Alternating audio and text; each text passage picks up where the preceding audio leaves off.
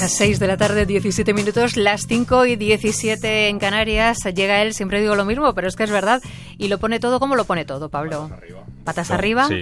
¿Patas arriba o marca por hombro? Bueno, de las dos maneras se pueden decir. Al final, Cuidado con la marca. sí, sí, sí. No, ya, ya con el avance que hemos Hombre, dado. no, no, no, porque además es que cuidado con cambiarle la marca a la sección, ¿verdad? Fernando de Córdoba. Buenas tardes. Consistencia, por favor, consistencia. Buenas tardes. Me lo perdonas hoy. Sí, sí, sí. Que no es lo mismo, ¿de qué hablamos hoy?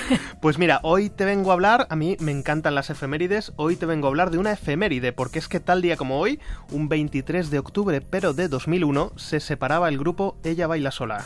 Hombre, no digo yo que no fuese un acontecimiento en su momento, sobre todo para los fans que debieron quedarse muy tristes, pero no sé qué relación tiene esto con un espacio sobre marcas. Bueno, bueno, bueno, bueno, tiene muchísima, porque es que los nombres de los grupos musicales, incluso de solistas, pues también son marcas, son marcas registradas en muchos casos.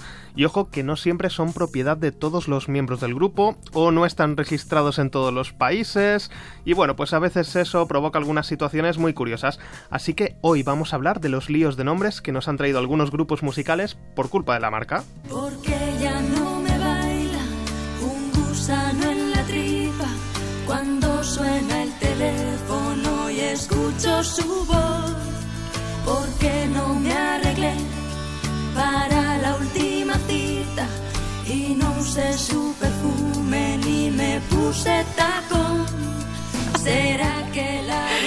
Aquí estamos. No, eh, no es difícil adivinar. Ya, ¿eh? ya, mira, aquí eh, Teresa Hermosa y yo cantando las canciones. De pero bueno, claro. claro. Pues sí, hoy empezamos con Ella Baila Sola, dos mujeres, Marta Botía y Marilia Andrés, que se conocen estudiando Co, forman un dúo en 1996 y graban tres discos. Y bueno, pues cada disco que pasaba se aguantaban menos, hasta que después del tercero, en 2001, pues deciden separarse. Hasta aquí todo normal, el caso es que unos años después, en 2009, pues a Marta le apetece retomar el dúo. Pero en vez de hacerlo con Marilia, que estaban peleadas, pues lo hace con otra cantante, Rocío Pavón. Y en vez de llamarse Ella Baila Sola, pues se llaman EBS. Entonces, el grupo resucitó, pero con un nombre parecido. Sí, esa va a ser una constante de algunas de las historias que vamos a ver hoy. Pero bueno, que EBS tampoco es que durara mucho, porque en 2013 Marta y Rocío se enfadan y se separan.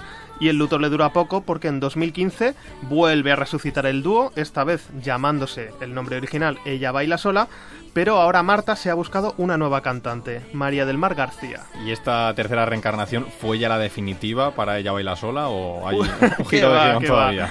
Pues Mar tampoco permanece en el grupo y en 2019 Marta se busca a otra que es Virginia Moss, pasa a ser la nueva componente del grupo.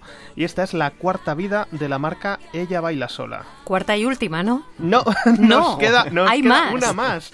Porque en 2021, coincidiendo con el 25 aniversario del grupo original, Marta y Marilia vuelven a juntarse ah, para una serie de conciertos y vuelve a ser el Ella Baila Sola original con la que hicieron pues algunos conciertos durante ese año. Oye, ¿qué de vueltas dan las marcas de los grupos? ¿Son siempre las cosas tan complicadas o este es un caso muy concreto? Uy, yo- pero si yo he querido empezar por lo fácil para que no os asustéis. Hay cosas peores. Sí, sí, sí, ya veréis, porque en ella baila sola, al menos, Marta iba buscándose diferentes cantantes, pero lo que cambiaban era esto, pues las parejas.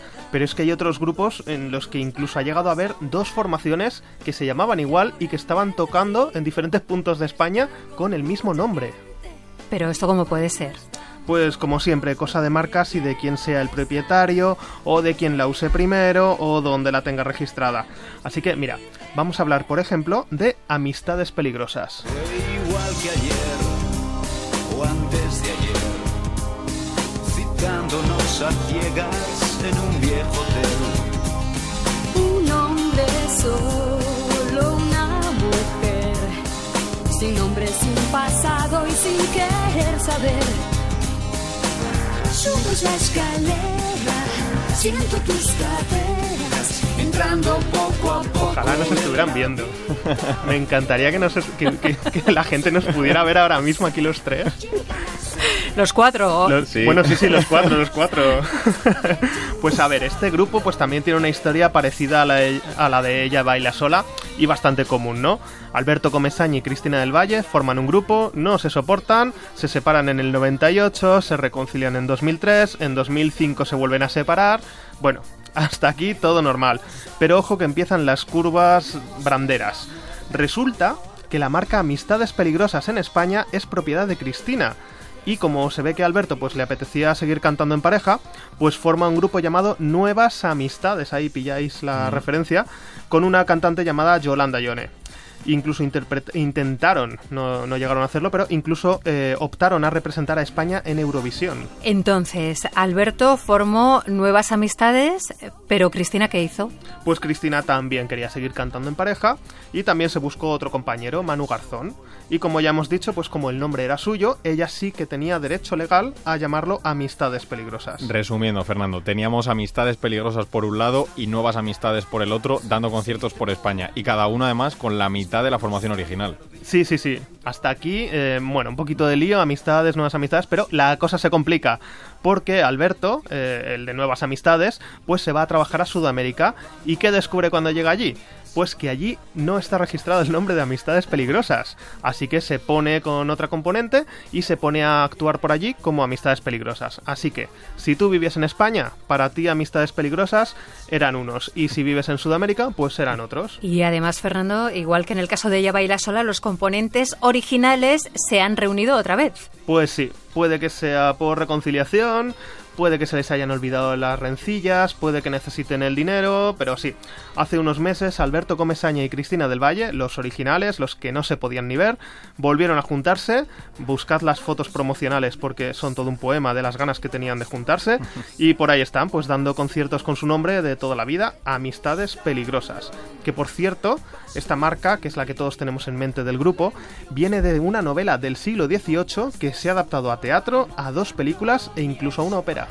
Bueno, hasta ahora hemos visto un grupo que cambia de componentes, otro que se separa y se convierte en dos, y yo al final lo que creo es que esto de las marcas y los grupos de música estamos viendo que es un mundo, ¿eh?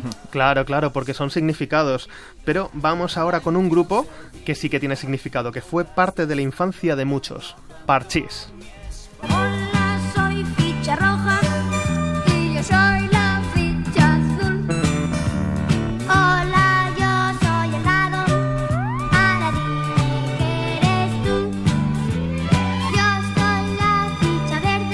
Que sepas que todo esto a Pablo le suena chino. Hombre, algunos, o sea, me Pablo ni había nacido. Parchís, el, el nombre del grupo sí me suena. Ella baila sola también, pero amistades peligrosas tengo que decir Creo que tenía dos nada. años cuando, Sí. Cuando se separ- fundó.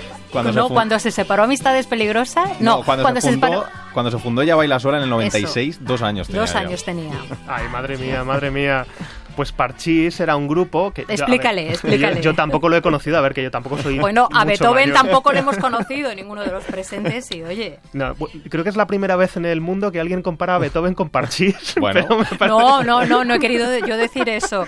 No, no, mientras no suban los de Radio Clásica a pegarnos, No, todo va bien. hablando de, de música que, Que no, no hemos vivido en directo, Claro. pero ha llegado al día de hoy, claro. Por claro. favor, que venga alguien de Radio Clásica.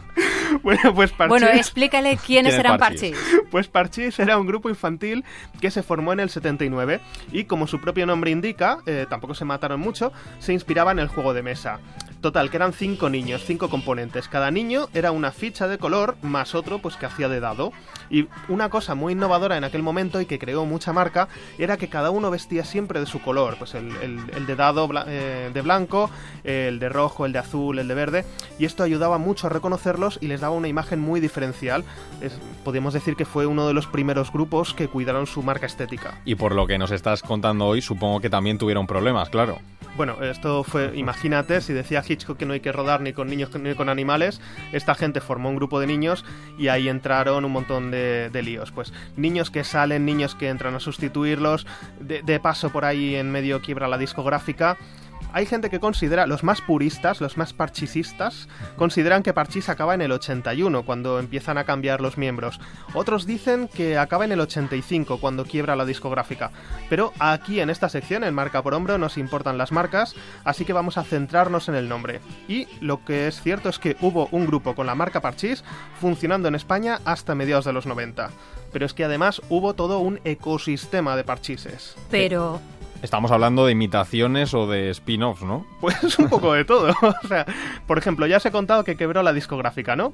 Pues la nueva discográfica que, que compró los derechos en el 87 pone un segundo grupo a funcionar al que llama Parchís 92. Que sonaba en aquel momento, claro, el 92 sonaba muy moderno por la Expo, por los Juegos Olímpicos, y era un poco pues como tener una copia de seguridad, ¿no? Puestos a hacer una cara B de Parchís siguiendo con juegos de mesas, eh, yo creo que habría más opciones de nombre. Hombre, podía haber sido, podía ser la OCA, ¿no? Pero escucha, Parchís original seguía existiendo.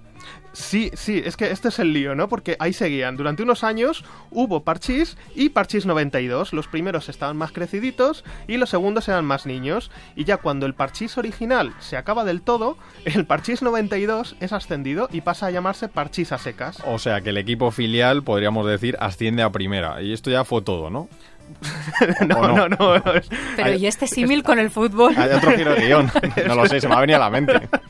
Esto se complica más, porque además hubo otro parchís en Argentina. A ver, el grupo español pues había tenido mucho éxito, habían hecho discos, habían hecho películas, habían girado por América Latina y una discográfica argentina pues dijo, yo quiero los derechos, me los compro en el 95 y eh, ahí forman su propio eh, grupo parchís. Bueno, bueno, bueno.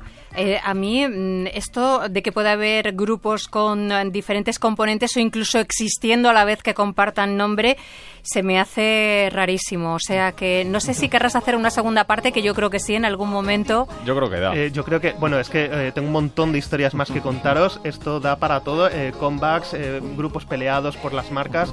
Tenemos de todo. ¿Con qué canción nos dejas? Pues mira, hablando de cambiar de nombres, tengo una canción del grupo de los gandules que nunca han tenido problema en cambiar los nombres, los verbos, los sustantivos, los adjetivos y toda la letra de una canción. ¿Y eh, qué nos espera después Pues de las noticias? Nos espera Elena Martínez, que nos propone introducirnos en el metaverso y las preguntas que puedan surgir alrededor de ello. Y cerramos la segunda hora, Ima, con César Javier Palacios, catando el paisaje y el entorno natural del desierto del Sáhara.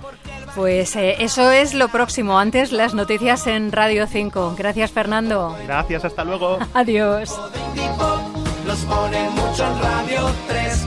Indie Pop